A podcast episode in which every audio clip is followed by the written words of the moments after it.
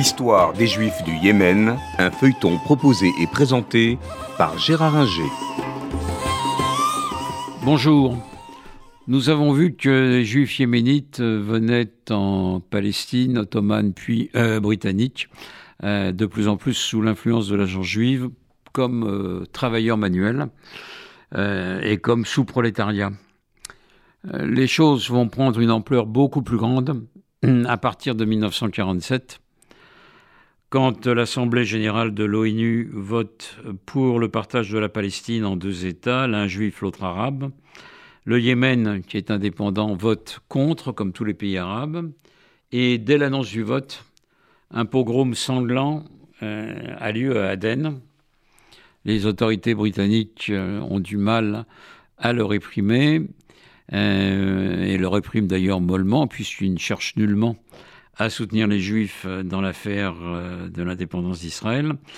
Euh, et ce pogrom marque cruellement la communauté juive yéménite.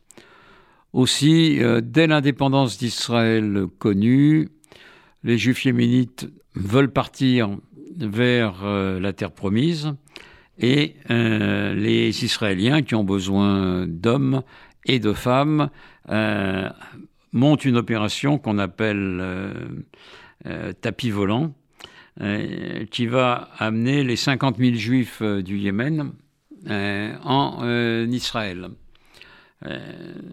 Ce, cette épopée, car par certains côtés sans étude, va se passer aussi bien que possible et la quasi-totalité des juifs du pays va se rendre ainsi en Israël.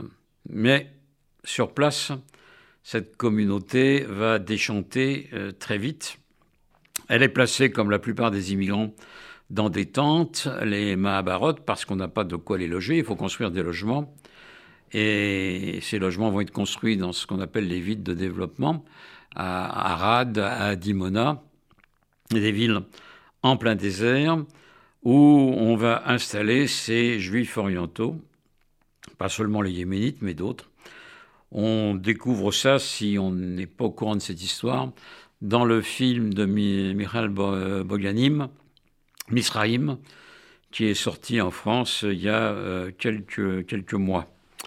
Euh, les juifs yéménites vont constituer, comme ils l'avaient déjà fait, un sous-prolétariat euh, pas seulement agricoles, mais industriels, euh, et vont être relégués euh, au bas de la société israélienne, au point que on assistera à de véritables enlèvements d'enfants dans les hôpitaux au moment des accouchements pour que ces enfants soient éduqués par des familles ashkénazes et non pas par ces yéménites qu'on juge euh, complètement arriéré.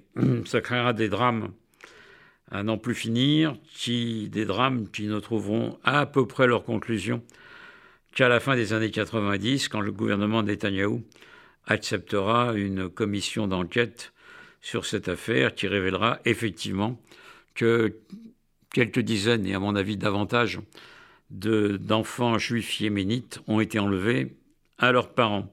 On assiste à des phénomènes d'acculturation de ce type hein, dans beaucoup de pays.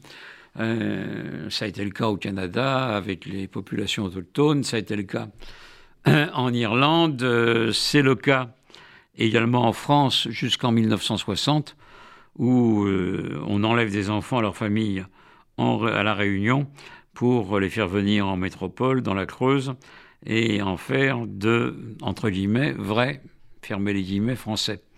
Donc, euh, c'est pas propre à Israël, mais Israël euh, n'échappe pas à euh, ce type d'acculturation occidentale, et les Yéménites vont rester au bas de la société. Ils vont y rester tout le temps, tout le temps. autant au bout de quelques décennies, on voit les Juifs d'Irak, de Syrie, euh, d'Afrique du Nord, pour beaucoup, pas tous, mais pour beaucoup, gravir l'échelle sociale. Et on a même des politiciens, euh, des hommes politiques euh, orientaux en Israël. mais et même des Éthiopiens de manière plus récente, mais pas les juifs yéménites. Les juifs yéménites restent toujours en bas de l'échelle et constituent toujours largement le prolétariat euh, israélien dans des villes comme Arad Dimona ou, euh, ou Ashdod. Alors, ces juifs ont toujours été considérés et le sont encore comme des gens euh, pauvres, arriérés, etc. même si le folklore israélien s'est saisi de leur culture, au moins de leur musique, parce que la musique yéménite est largement à la base du folklore israélien par les airs, par l'utilisation d'instruments euh, comme euh, la flûte. Et les Yéménites continuent à être d'excellents orfèvres et des travailleurs de l'or, donc.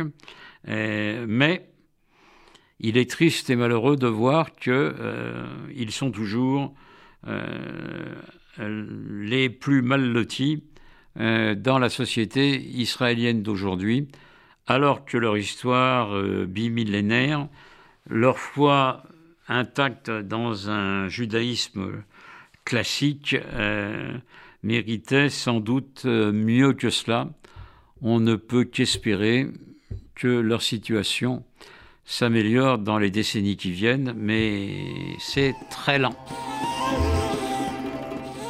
C'était L'histoire des Juifs du Yémen, un feuilleton proposé et présenté par Gérard Inger.